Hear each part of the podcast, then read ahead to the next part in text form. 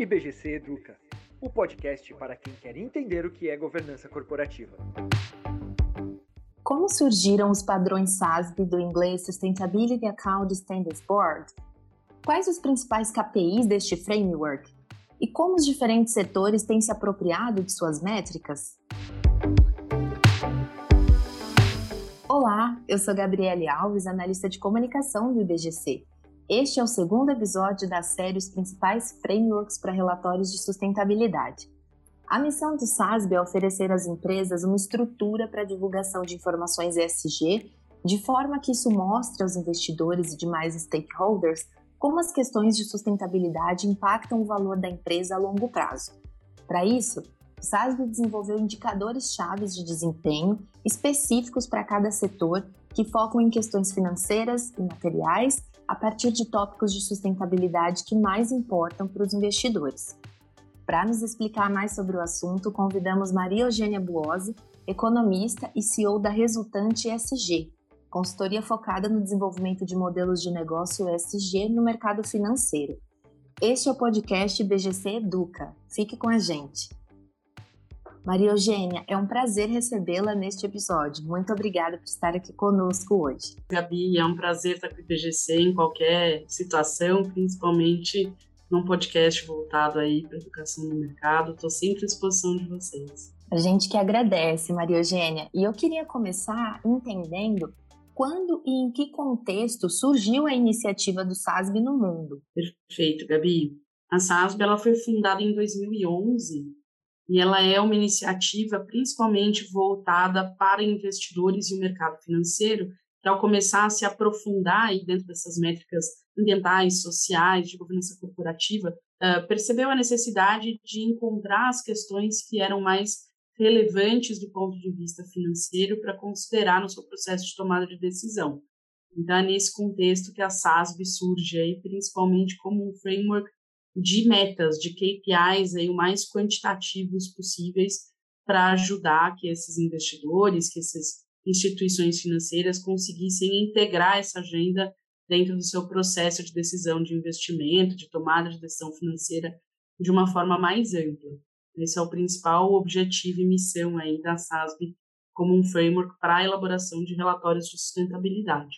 Perfeito. E é trazendo essa questão para o nosso contexto, para o Brasil, é, houve um movimento da iniciativa, Maria Eugênia, aqui no nosso país, e muitas empresas utilizam esse método? Olha, já existe uh, um grande número de empresas que utilizam os indicadores SASB como uma parte aí, né, dos seus frameworks de reporte, mas aqui no Brasil ainda é a GRI que é o framework mais adotado pelas companhias. O que a gente percebe é que muitas empresas estão fazendo um depara entre GRI e SASB, adotando aí as duas métricas como uma forma de dar mais robustez para o reporte. A SASB tem uma peculiaridade, né? eles têm métricas específicas por setor, são 77 diferentes frameworks setoriais aí que a SASB adota como uma iniciativa de, de dar mais especificidade né, para cada companhia mas é dentro disso que as empresas utilizam também a GRI, que é um framework mais transversal de reporte, então vão complementando as coisas. No fim do dia, a sopa de letrinha não tem fim, né, Gabi? Com certeza. E eu queria até entender, Maria Eugênia, se eu posso dizer que o SASB está muito relacionado à questão contábil e às métricas quantitativas. É, você pode comentar quais são os principais frameworks do SASB? Sem problema. A SASB, na verdade, ela é uma iniciativa que ela é dividida aí principalmente em cinco dimensões. Então, os KPIs da SASB uh, compreendem aspectos ambientais, aí, emissões de gás de efeito estufa, energia, água, resíduos, impactos ambientais, enfim, todo esse arcabouço aí dentro da agenda do E, né? Uh, tem também uma parte muito ligada a capital social e capital humano de forma até uh, separada, trazendo aí um, um, foco maior nessa questão de, de capital humano em práticas trabalhistas, saúde e segurança, mas também uma agenda social de direitos humanos, privacidade de dados, uh, o próprio acesso né, do, a, aos produtos e serviços das empresas, ou seja, a universalização, democratização de acesso a alguns serviços vai entrar bastante em setores mais específicos, e também uma agenda de governança e modelo de negócio, né, que é uh, duas dimensões, Business Model Innovation, né, modelo de negócio e inovação, e liderança e governança corporativa. Então, com isso, ele traz essa visão, uh, de, são 26 uh, questões analisadas nessas cinco dimensões, e sim, voltadas principalmente para o que a SASB diz de materialidade financeira, ou seja, né, com vistas aí a gente integrar essa agenda de forma mais quantitativa a agenda de contabilidade. Não significa que a gente precisa tirar a narrativa, o storytelling e a gestão do tema da mesa, mas o objetivo da SASB é ser um pouquinho mais uh, straight to the point, né? um pouquinho mais assertivo em trazer métricas quantitativas uh, e indicadores que podem ser, de alguma forma, aí, analisados de forma comparativa dentro de cada indústria. Perfeito. E eu imagino, Maria Eugênia, que há, então, principalmente por esse viés, né, um pouco mais relacionado à contabilidade, que há alguns prós e contras no uso, né? Como que você descreveria para a gente esses dois lados? Gabi, é, eu vejo a SASB como um, uma forma muito legal de a gente começar a entender um, um mínimo de questões que as empresas deveriam reportar. Né? Uma vez que a gente tem 77 frameworks setoriais, eu acho que é muito legal que a gente consegue descer num nível bem técnico de o que, é o mínimo que uma empresa deveria estar analisando dentro do seu modelo de negócios. E isso ajuda muito as companhias a entender que não tem como passar um pano. Né? Quando a gente tem muita flexibilidade em determinar qual é a materialidade de um indicador de sustentabilidade para minha empresa, eu ganho uma subjetividade e uma possibilidade de dizer, ah, não, para mim isso não é material, mesmo sendo, né? O exemplo clássico aí de uma empresa uh, num setor de petróleo e gás, por exemplo, que diga que mudanças climáticas não é material para ela, não quero nem saber qual que é o framework. Se não tiver a materialidade aí uh, olhando para essa agenda, tem alguma coisa errada. Eu acho que a SASB ajuda nesse direcionamento do que é material para cada setor. Mas, ao mesmo tempo, uh, tem algumas questões que são um pouco mais complexas de se utilizar. Né? Esse nível de detalhamento dos frameworks setoriais, por exemplo, faz com que muitas empresas precisem usar vários frameworks diferentes uh, dentro do mesmo reporte, ou seja, um exemplo do setor bancário aqui.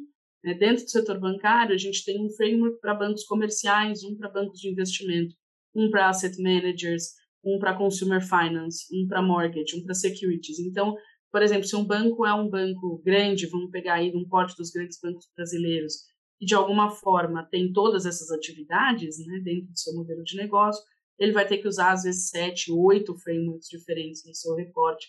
Dificulta muito a, assim, a, a formatação desses relatórios e a resposta a tantos indicadores diferentes às vezes que se repetem em frameworks diferentes, dependendo do setor.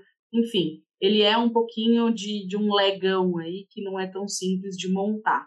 Uh, e o outro contra, na minha opinião, é que ele deixa muito de fora a visão da narrativa de estratégia das empresas, né? Por ele ser muito mais focado em métricas uh, do que numa visão um pouco mais ampla dessa agenda, eu acho que falta ainda aí um pouquinho de a gente trazer estratégia, trazer isso como um driver de tomada de decisão estratégica do, do executivo, né, do, da governança corporativa. E aí, enfim, eu acho que, que precisa dar um pouco mais de visibilidade, como é o caso de frameworks mais amplos, né, frameworks mais estratégicos. A GRI tem isso muito claro, a TCFD, a, a, a agenda de clima, mas que traz essa governança muita propriedade o próprio relato integrado, que agora se juntou, né, virou a Value Reporting Foundation junto com a SASB, mas enfim, acho que essa é uma questão importante. E uma outra questão da SASB que eu acho importante de a gente, principalmente aqui no Brasil, ficar mais atento, é que existe uh, um, não um viés, né, um viés parece que é negativo, mas enfim, existe um pouquinho, eu vou chamar de viés, mas não vamos entender de uma forma pejorativa, mas existe um viés dessa, desses frameworks para o mercado dos Estados Unidos, né? Eu acho que houve todo um trabalho feito dentro da SASB, né, voltado para o mercado norte-americano, o que faz com que para algumas regiões, especificamente para mercados emergentes, uh, existam algumas questões que ou estão deixadas de lado ou estão sobrevalorizadas em relação ao que seria a realidade do nosso mercado. Por isso que eu acho que a SASB é um bom ponto de partida, né? Ela precisa ser olhada como um ponto de partida, mas não como uma linha de chegada, porque tem muita coisa que a gente precisaria acrescentar. Uh, eu sempre cito como exemplo o setor de construção civil, em que questões trabalhistas não fazem parte da materialidade da SASB. Quando a gente vem aqui para o Brasil, a gente sabe que a questão trabalhista na construção civil é, é um, uma questão super relevante a ser analisada, tanto do ponto de vista regulatório como de gestão de riscos. Então, a gente precisa sempre ter esse filtro e não usar a SASB como uma bíblia a ser colocada embaixo do braço, mas como um bom ponto de partida e, enfim, um guideline para elaboração de um bom relatório. Legal. E você citou, Maria Eugênia, que houve um movimento aí de fusão entre a SASB e o Relato Integrado, né, formando a Value Reporting Foundation. É, que mudanças que isso traz, principalmente para a SASB? Olha, eu vejo esse como um movimento muito positivo por vários motivos, Gabi. Acho que o primeiro deles é a consolidação, né? Eu acho que a gente hoje tem uma sopa de letrinhas quase infinita dentro dessa agenda, e quanto mais a gente conseguir convergir frameworks, quanto mais a gente conseguir reduzir questionários, quanto mais a gente conseguir simplificar a vida das empresas, dos investidores, do mercado em geral, é, mais positivo vai ser o movimento que a gente está falando, né? Então, quando, por exemplo, o CDP né, que é a maior ONG aí ligada à agenda de mudanças do clima e também faz esse trabalho de dados, alinhou os seus questionários às recomendações da TCFD, isso foi muito positivo, porque eu, na verdade, estou convergindo essas duas coisas dentro de um mesmo tema, que no caso aqui é a agenda de clima.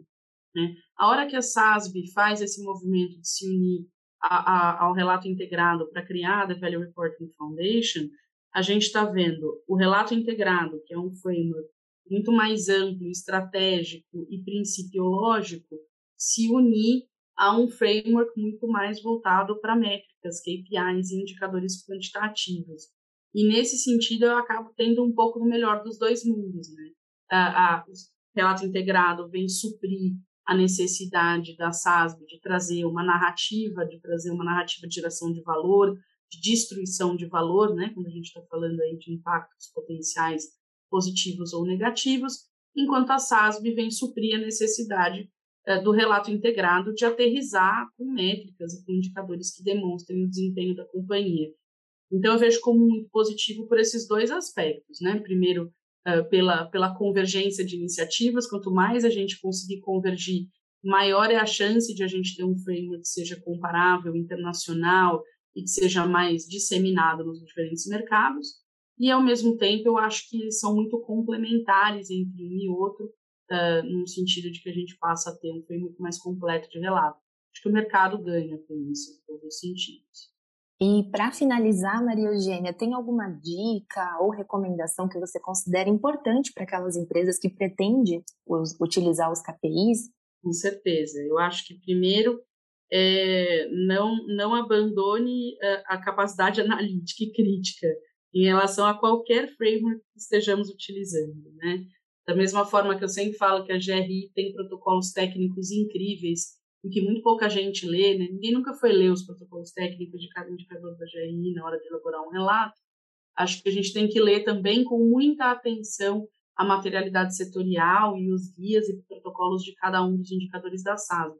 Qualquer questão que a gente esteja relatando, muito importante a gente se embasar tecnicamente antes de sair fazendo um checklist de indicadores. Né?